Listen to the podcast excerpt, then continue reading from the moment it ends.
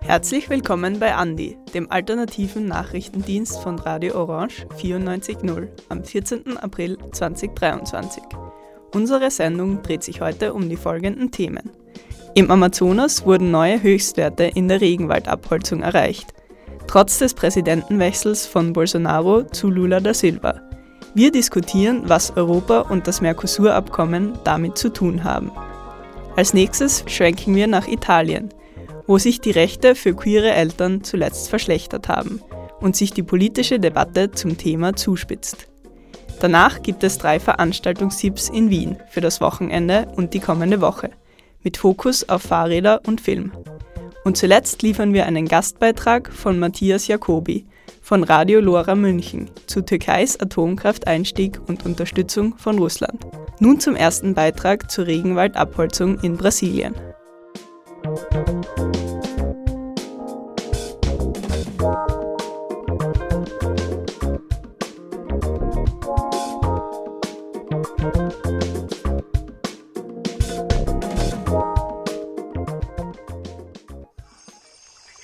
Der Amazonas ist der größte CO2-Speicher der Erde. Er ist die Heimat für über 40.000 Pflanzenarten und etwa 320 verschiedene indigene Bevölkerungsgruppen. Er erstreckt sich über eine Fläche, die von der Größe her mit Westeuropa zu vergleichen ist. Noch. Die Regenwaldabholzung ist kein neues Thema. Besonders in der Regierungszeit vom rechtsgerichteten brasilianischen Präsidenten Bolsonaro hat die Abholzung allerdings immer größere Dimensionen angenommen, so dass man fast jeden Monat eine Steigerung im Vergleich zum Vorjahr verzeichnen konnte. Die Hoffnung, die Umweltorganisationen wie Greenpeace nach dem Regierungswechsel in den neuen Präsidenten Lula da Silva hatten, scheint nun allerdings beinahe verflogen. Das ist ja das, was äh, sich viele erhofft hatten, dass nach der Präsidentschaft von Bolsonaro jetzt äh, mit Lula ein Präsident da ist, der tatsächlich wirklichen Schutz des Regenwalds garantieren kann. Und er hat ja eine Null-Abholzungsstrategie versprochen. Stattdessen ist es jetzt tatsächlich aber so, dass die Regenwaldvernichtung in Brasilien im Februar schon einen neuen Höchstwert erreicht hat. Das heißt, es bleibt ein Bangen, ob das tatsächlich besser werden wird. Melanie Ebner beschäftigt sich bei Greenpeace mit den Folgen der Waldabholzung. Also es ist klar, dass wir generell weltweit ein massives Problem äh, mit den Wäldern haben. Also es gibt Studien dazu, dass gerade mal 15 Prozent der Wälder weltweit noch intakt sind. Das heißt, wir haben weltweit ein Problem. Ähm, es gibt da Zahlen dazu, dass, dass, äh, dass eine Fläche von am ganzen Fußballfeld alle drei Sekunden ähm, abgeholzt oder abgebrannt wird. Ähm, das heißt, das Problem ist massiv. Abholzung bedeutet Zerstörung von Ökosystemen. Ist eine gewisse Grenze überschritten, kippt das Ökosystem und der Wald stirbt oder nimmt schweren Schaden. Im Fall vom Amazonas sind bereits 18 Prozent der Waldfläche zerstört und weitere 17 Prozent sind nachhaltig beschädigt. Die größte Lunge der Erde funktioniert nicht mehr richtig. Neben den direkten Folgen für die CO2-Bilanz kommen auch indirekte Folgen hinzu es ist ja so, dass, dass mit der Zerstörung vom, Lebens, äh, vom Regenwald ganz klar Lebensräume von Tieren und Pflanzen zerstört werden. Und es gibt ja Zahlen und Schätzungen, die davon ausgehen, dass weltweit um die 150 Arten jeden Tag aussterben. Und ich meine, das muss man sich mal vorstellen, äh, solche Zahlen gab es zuletzt, dass die Dinosaurier ausgestorben sind. Und die Aussterberate hat sich in den letzten Jahren äh, so massiv gesteigert. Ähm, glaube, die Aussterberate durch menschliche Einflüsse ist inzwischen tausendmal höher, als sie natürlich wäre. Und das hat massive Auswirkungen auf, auf äh, auch weltweit. Also wenn ein Ökosystem wie der Regenwald zerstört wird, hat das massive Auswirkungen, weil verlieren wir den Regenwald, verlieren wir quasi auch den Kampf gegen die Klima- und gegen die Artenkrise. Die Wurzeln des Problems liegen aber nicht nur in Südamerika. Neben China ist hauptsächlich Europa für die Abholzung des Regenwaldes verantwortlich. Das liegt unter anderem an unserem Konsumverhalten. Also welchen Anteil haben wir in diesen Abholzungen? Ich würde sagen, einen, einen extremst großen, weil wir sehr hohe Importe aus diesen Gebieten haben. Also da geht es um Rindfleisch, da geht es um Kakao, da geht es um Kaffee, also da geht es um Produkte, die nachweislich für Regenwaldzerstörung verantwortlich sind. Zwar ist es im Einzelnen möglich, auf diese Produkte zu verzichten, aber die schiere Menge an Produkten, die mit der Abholzung in Verbindung stehen, ist einfach zu hoch. Trotzdem kann ein bewusstes Konsumverhalten zu einer Verbesserung der Situation beitragen. Es gibt aber jedenfalls auch Dinge, die man selbst tun kann, äh, um das zu vermeiden oder um zu vermeiden, dass, dass man eben solche Produkte einkauft.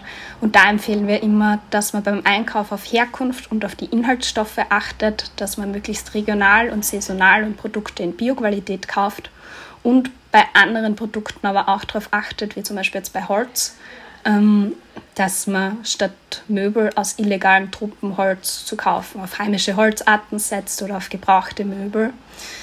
Es gibt auch tatsächlich sehr viele Gütezeichen und Siegel, ähm, die für Konsumenten und Konsumentinnen teilweise verwirrend sein können, weil es einfach riesiges Ausmaß an denen gibt und dann schwer zu sagen ist, was sagt jetzt was ähm, und worauf kann ich vertrauen da versuchen wir auch immer Hilfestellung zu geben. Ähm, wir haben auch so einen Gütezeichen-Guide herausgegeben, der den Konsumenten ein bisschen Orientierung bieten soll. Trotzdem kann die Abholzung nicht nur von den KonsumentInnen gestoppt werden. Es braucht politische Initiative. Bei der Klimakonferenz in Glasgow 2021 haben sich deshalb 100 Staaten dazu verpflichtet, die Zerstörung von Regenwäldern bis 2030 zu stoppen. Es ist nicht das erste Klimaziel, bei dem die Einhaltung mehr als auf der Kippe steht. Ein Grund dafür ist das im Raum stehende Handelsabkommen zwischen der EU und den sogenannten Mercosur-Ländern, bestehend aus Brasilien, Argentinien, Paraguay und Uruguay, dessen geförderte Produkte oft in direktem Zusammenhang mit der Naturzerstörung stehen. Die Rindfleischexporte nur aus Brasilien nach Europa würden zu einer Erhöhung der Entwaldung in den Mercosur-Ländern um 5 Prozent verantwortlich sein. Dementsprechend kritisch wird das Abkommen von Umweltaktivistinnen gesehen. Ein kürzlich geleaktes Zusatzpapier soll nun aber die Klima- und Naturschutzaspekte des Abkommens verbessern. Auf der Seite der UmweltschützerInnen wird dies aber als Greenwashing eingestuft. Na, also es ist ja tatsächlich ein Abkommen, das schon vor dem Jahr 2000, äh, also das wird ja schon seit über 20 Jahren verhandelt. Das heißt, es ist ein massiv veraltetes Abkommen. Ähm, und das wird jetzt eben mit, der, ähm, mit dem neuen Präsidenten in Brasilien wieder aktuell. Ähm, er will wieder in Verhandlungen gehen. Und eben mit diesem Zusatzpapier hat man quasi den Versuch gestartet, das ein bisschen grüner zu machen, dass das hier eh alles nicht so schlimm ist. Ähm, und will jetzt eben zu, äh, zu, zum Abschluss von den Verhandlungen kommen. Ähm, Österreich haltet da eh an dem Nein fest. Ähm, was es aber braucht, ist, dass sich der mehr dafür einsetzen, dass, dass das einfach nicht zum Abschluss kommt. Das ist tatsächlich ein Thema, das total nahe an den Menschen ist, ähm, weil der Handelspakt eben ein Senken der Zölle ähm, auch beinhalten würde. Das heißt, es wird noch mehr billiges Rindfleisch aus Argentinien importiert werden, das natürlich unter ganz äh, geringen Standards produziert wird. Und das hat natürlich auch Auswirkungen auf die Landwirtschaft bei uns, äh, auf die ganzen Bauern. Die würden nämlich massiv unter Druck geraten. Wir haben jetzt zuletzt so einen Pestizidtest gemacht, wo wir verschiedenes Obst äh, aus Brasilien in ein Labor geschickt haben und auf Pestizide getestet haben. Und die Ergebnisse sind eigentlich schockierend. Also was da teilweise auf dem Obst drauf ist, äh, ist nicht nur für die Umwelt gefährdend, sondern auch für die menschliche Gesundheit. Und ich glaube, dass das Thema deshalb sehr nahe bei den Menschen dran ist, weil dann giftige Pestizide direkt bei ihnen am Teller landen würden. Und das wollen die Menschen nicht. Auch wenn die Bemühungen, die Regenwaldabholzung zu verhindern, aktuell nur im Kleinen erfolgreich sind, gibt es doch erste Lichtblicke auf eine Verbesserung der Situation. Es gibt ja inzwischen auch das Waldschutzgesetz ähm, und damit quasi die erste weltweite Verordnung, die quasi gegen die globale Entwaldung vorgeht. Und die soll ja der EU helfen, den ökologischen Fußabdruck äh, zu verkleinern und damit auch andere Länder animieren, dass sie ihre Gesetze auch dementsprechend nachjustieren. Ähm, das ist eine ganz gute Verordnung, weil sie zum einen für bestimmte Produkte eben äh, vorschreibt, dass äh, die Lieferketten zurückverfolgbar sein müssen und äh, dass Produkte, die im Zusammenhang mit der Entwaldung oder Waldschädigung stehen, gar nicht erst äh, quasi verkauft werden dürfen. Es ist aber tatsächlich so, dass dieses Waldschutzgesetz ähm, wesentliche Flächen außen vor lässt. Also da geht es tatsächlich nur um Wälder und andere Ökosysteme, die auch sehr wichtig sind und ja auch wesentlich zerstört werden, jetzt zum Beispiel, also Flächen wie zum Beispiel Savannen oder Trockenwälder wie der Gran Chaco, die bleiben da außen vor, also die werden dadurch nicht geschützt und äh, das ist auf jeden Fall problematisch. Dieser Beitrag wurde gestaltet von Toni Sikakotte.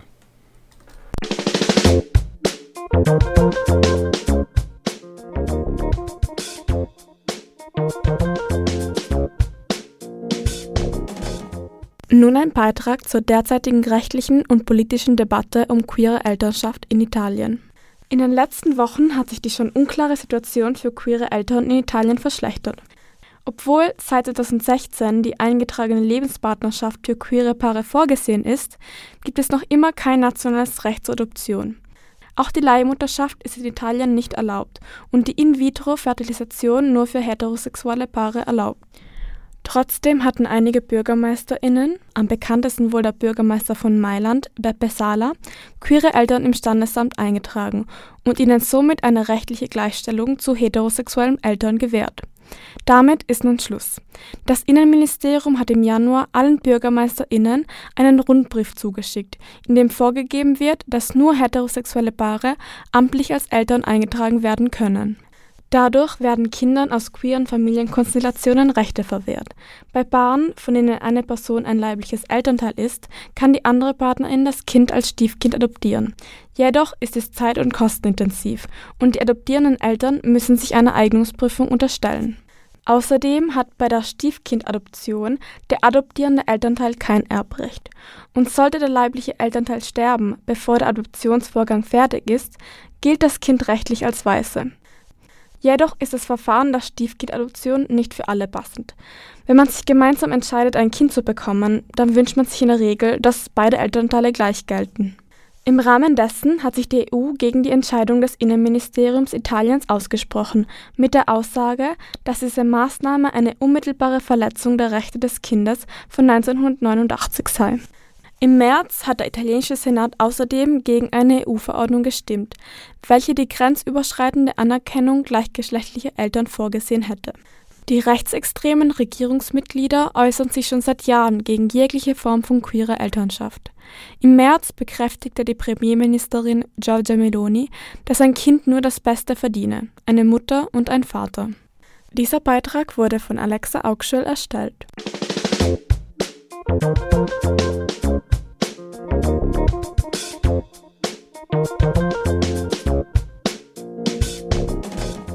Hier noch drei Veranstaltungstipps für das Wochenende und die kommende Woche. Wer am Sonntag, dem 16.04., den Beginn der Fahrradsaison zelebrieren möchte, kann das bei der zum zwölften Mal stattfindenden Wiener Radparade tun. Bei diesem alljährlich stattfindenden Event wird gemeinsam in einem bunten Zug durch die Stadt geradelt, begleitet von Live-Musik am Streckenrand. Alle Altersgruppen sind willkommen, das Tempo wird gemütlich gehalten. Um 11.30 Uhr beginnt die Aufstellung vor dem Burgtheater, der Fahrradzug startet um 12 Uhr. Außerdem findet das ganze Wochenende über am Rathausplatz das Bike Festival statt. Am Sonntagabend, dem 16.04. ab 18 Uhr werden im Filmmuseum im ersten Bezirk Kurzfilme von Satyajit Ray und Liesel Ponger in der Filmreihe The Other gezeigt. Die vier gezeigten Filme befassen sich mit der Unübersetzbarkeit des anderen – anhand von Kinderwettstreiten, touristischen Filmsouvenirs und den fremden Seiten Wiens. Die Filmemacherin Liesel Ponga wird vor Ort sein und ihre Arbeiten kommentieren. Und noch ein Filmtipp. Der Film Rise Up, wie verändert man die Welt, hat am 17. April Premiere und läuft am 21. April in allen Kinos an. Der Film verfolgt fünf außergewöhnliche Menschen und versucht Lösungsansätze für die verheerenden ökologischen, wirtschaftlichen und autoritären Entwicklungen unserer Zeit zu finden. Bei der Premiere am 17.04. im Filmhaus Kino am Spittelberg um 20.30 Uhr wird Amnesty International vor Ort sein, um auf Frauenrechte im Iran und Afghanistan aufmerksam zu machen. Dieser Beitrag wurde von Sarah Bretschko gestaltet. Die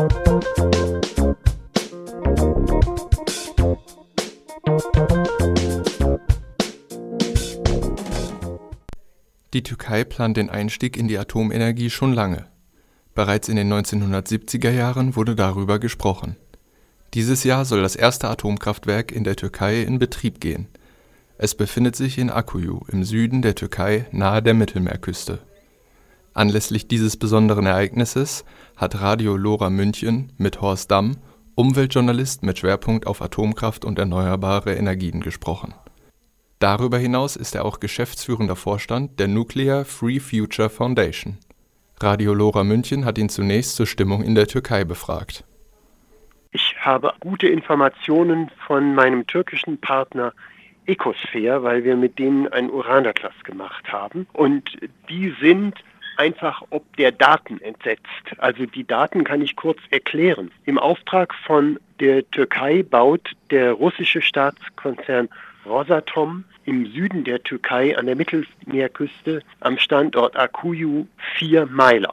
Der erste Meiler soll am 27. April freigeschaltet werden und ans Netz gehen, sprich einen Tag nach dem unseligen Tschernobyl-Jubiläum.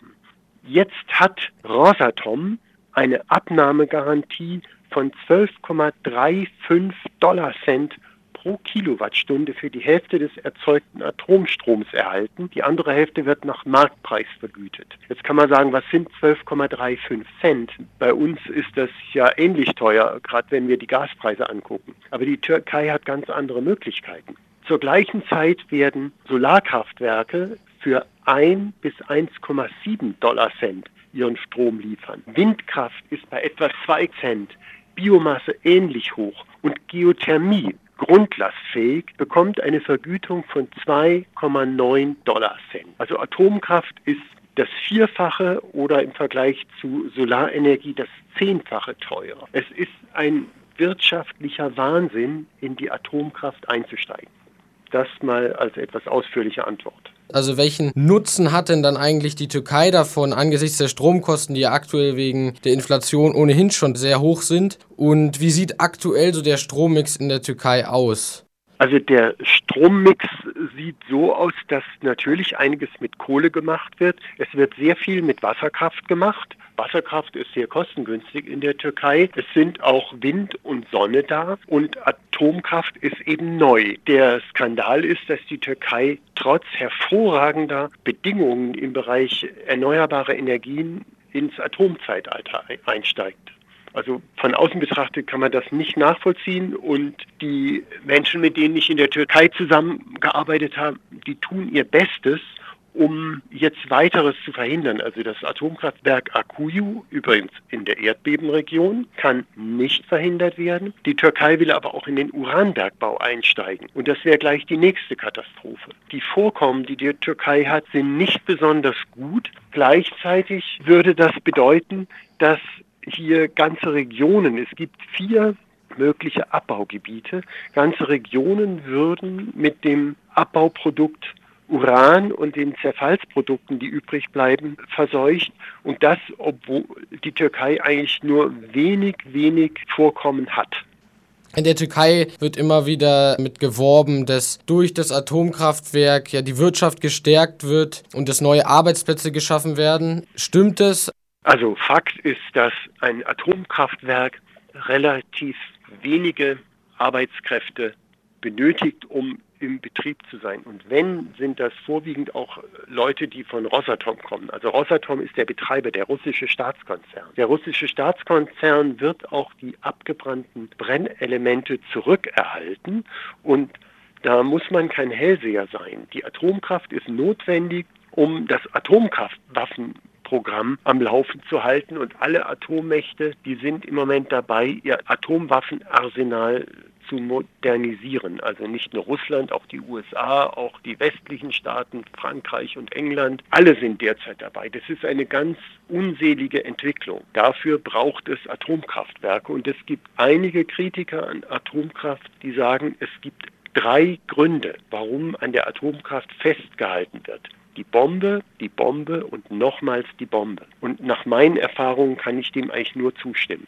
Sie haben jetzt gerade Rosatom angesprochen, die auch das ganze Projekt finanzieren, was ja enorme Kosten sind in Summe von ungefähr 20 Milliarden US-Dollar. Welchen mhm. Nutzen hat denn Russland davon, dass sie das alles zahlen? Also, ich habe ja schon gesagt, die haben eine Abnahmegarantie von 12,35 Dollar Cent für jede Kilowattstunde, zumindest für die Hälfte des Atomstroms. Und damit werden sie im Lauf der Jahre natürlich die Kosten reinbekommen. Das andere ist, dass sie die abgebrannten Brennstäbe erhalten, mit denen weitergearbeitet werden kann, die auch Teil eines Atombombenprogramms sein können. Und der nächste Nutzen ist, Rosatom ist, wenn man von der chinesischen CNNC absieht, der aggressivste Treiber im Bau von Atomkraftwerken. Während die Chinesen ihre Kraftwerke nur im eigenen Land bauen, ist Rosatom sehr stark dabei, überall auf der Welt für neue Atomkraftwerke zu werben. Also fast überall dort, wo außerhalb Chinas Atomkraftwerke gebaut werden, ist es Rosatom. Da schafft Rosatom eine Abhängigkeit im Atombereich quasi von einer Vielzahl von Staaten und nicht nur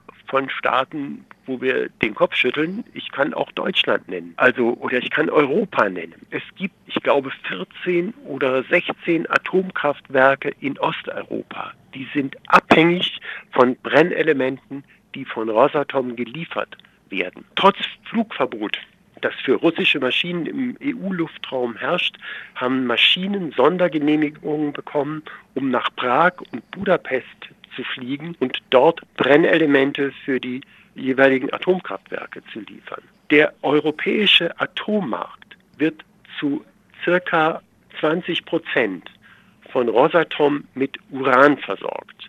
Weitere 20 Prozent ungefähr kommen vom russischen Partner Kasatomprom. In allen kasachischen Minen oder fast allen Minen ist Rosatom beteiligt. Also wir in Europa haben eine ungeheure Abhängigkeit im Atombereich von Russland. Wir wollen quasi die Kriegskasse von Putin nicht weiter füllen. Und wir tun es nach wie vor im Atombereich. Wir haben im Bereich Gas, Öl und Kohle, das in Deutschland 100 Prozent hier bereinigt und abgebrochen. Andere europäische Staaten sind noch nicht ganz so weit, die versuchen das auch. Im Atombereich wird überhaupt nichts gemacht. Und die Türkei, die importiert ja ganz viel ihres Stroms. Und inwiefern ist es jetzt eine Entlastung mit der Atomkraft? Erdogan hat ja gesagt, 10% äh, der Stromversorgung soll durch das Atomkraftwerk generiert werden. Inwieweit ist das jetzt eine Entlastung in Sachen eigener Stromversorgung und ein Schritt in Sachen Unabhängigkeit für Strom in der Türkei? Wahrscheinlich stimmt die Zahl, dass damit 10 Prozent des Strombedarfs gedeckt werden kann. Aber das ist ja bei uns ähnlich. Also bei uns meine ich jetzt in Frankreich oder England. Da wird ja auch von heimischer Atomenergie geredet, wenn die gefördert wird. Die Franzosen sind da geradezu blind auf beiden Augen. Weder in England noch in Frankreich wird ein Gramm Uran gewonnen. Die Franzosen haben vor allen Dingen Uran aus Niger. Die Briten haben es aus Kanada, aus Kasachstan, wie wir auch aus Russland. Da ist eine weltweite Abhängigkeit von Uran aus den jeweiligen Abbauländern. Und in der Türkei wird das nicht groß anders sein. Es gibt im Moment keinen Uranbergbau in der Türkei. Das heißt, die Türkei ist zu 100 Prozent abhängig von Uranlieferungen von außen. Ich nehme an, dass über Rosatom, da Rosatom der Betreiber ist, dass das über Rosatom geschieht und damit macht sich die Türkei quasi zunächst einmal zu 100 Prozent von Russland abhängig. Also dadurch entsteht wieder eine neue Abhängigkeit.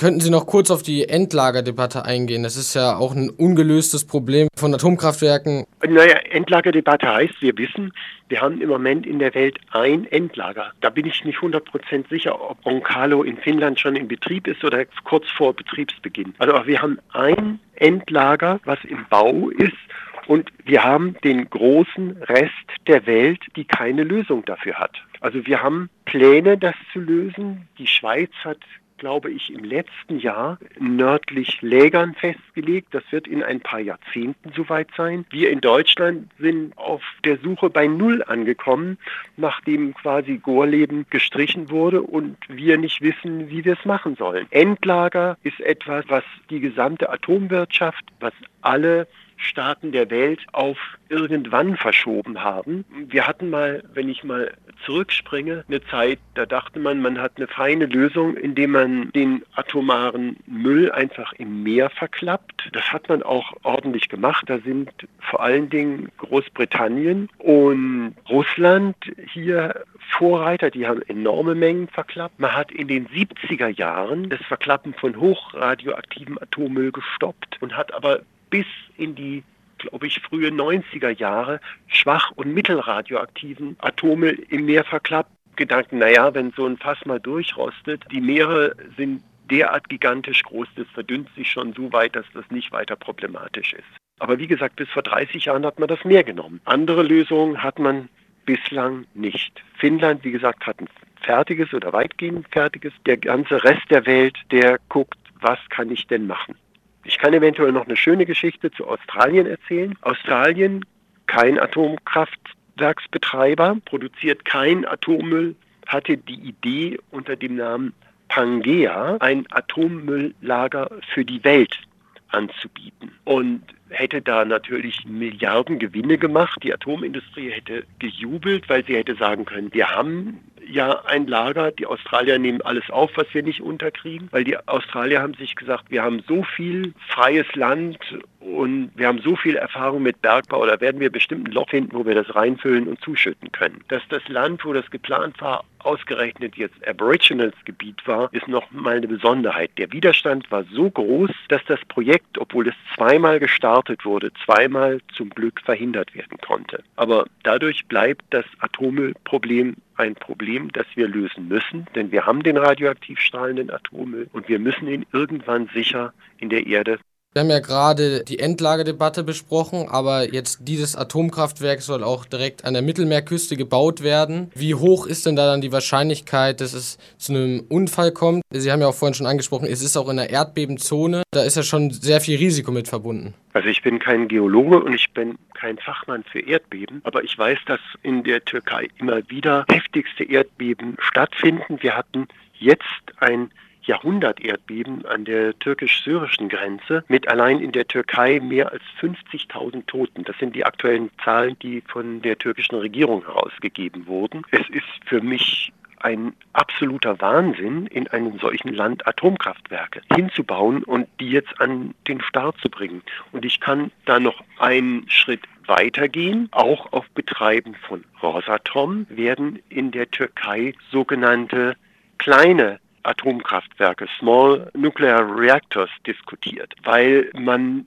damit die Idee verbindet, eigentlich in alle Regionen des Landes hier Atomkraft als Energielösung zu bringen. Das würde das Risiko vervielfachen. Also nicht nur, weil wir nur einen Standort haben, sondern mehrere, sondern weil wir auch weit mehr Reaktoren haben, von denen jeder einzelne quasi die Gefahr eines Unfalls birgt. Und wenn ich schon das Thema selbst anspreche, diese Small Nuclear Reactors werden immer wieder von, ich sag mal, Lobbyistenseite als Lösung der unserer Energieprobleme angeführt. An diesen Reaktoren ist nichts Neues dran. Wir wissen seit Jahrzehnten, dass sie funktionieren. Das sind quasi Varianten der U-Boot-Antriebe, die es seit den 60er und 70er Jahren gibt, die atombetrieben sind. Da ist nichts Neues dran. Im Gegenteil, weil es alte Technik ist, weil nichts Neues dran ist und aufgrund ihrer Kleinheit sind die noch viel unwirtschaftlicher als die großen Reaktoren. Also wer das als Lösung anbietet, der hat entweder keine Ahnung oder er kann nicht rechnen. Die